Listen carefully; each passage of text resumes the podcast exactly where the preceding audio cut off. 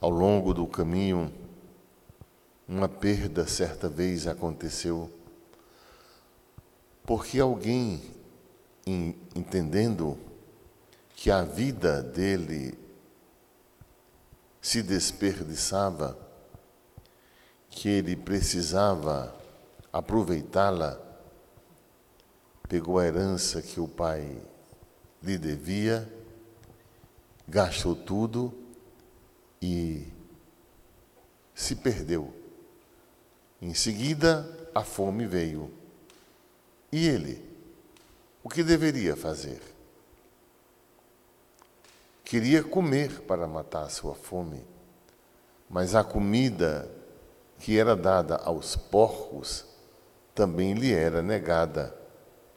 Ele chegou ao mais baixo, ao nível mais raso da condição humana e lembrou-se de seu pai e desejou voltar para casa.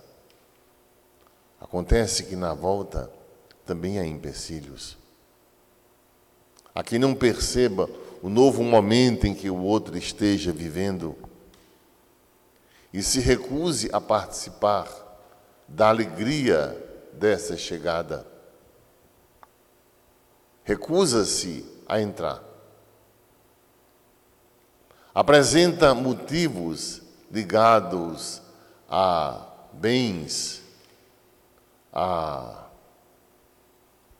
atitudes que ele reivindicava do Pai, porque, mesmo estando perto dele, o que vinha do Pai, que era dele, ele não conseguia enxergar. Reivindicou direitos e disse: É teu filho que gastou os bens, a herança, e tu lhe dás ainda confiança, mandando matar para ele o novilho gordo. Recuso-me a entrar e participar dessa festança o pai diz, a fim de que ele pudesse enxergar. Todo o tempo estive contigo, e tudo que é meu é teu, tudo que é meu é, é teu. Nada veio a te faltar. Mas este teu irmão estava morto e agora está vivo. Estava perdido e foi encontrado. Convinha alegrar-se. Mas essa mudança, o filho mais novo, aquele que junto ao pai todo o tempo estava, isso ele não enxergava. Ele queria saber também de bens. E esses bens ele reivindicava. Ora, como se diante de Deus alguém pudesse reivindicar direitos como se diante de Deus alguém pudesse mostrar que tem sobre outro a prioridade,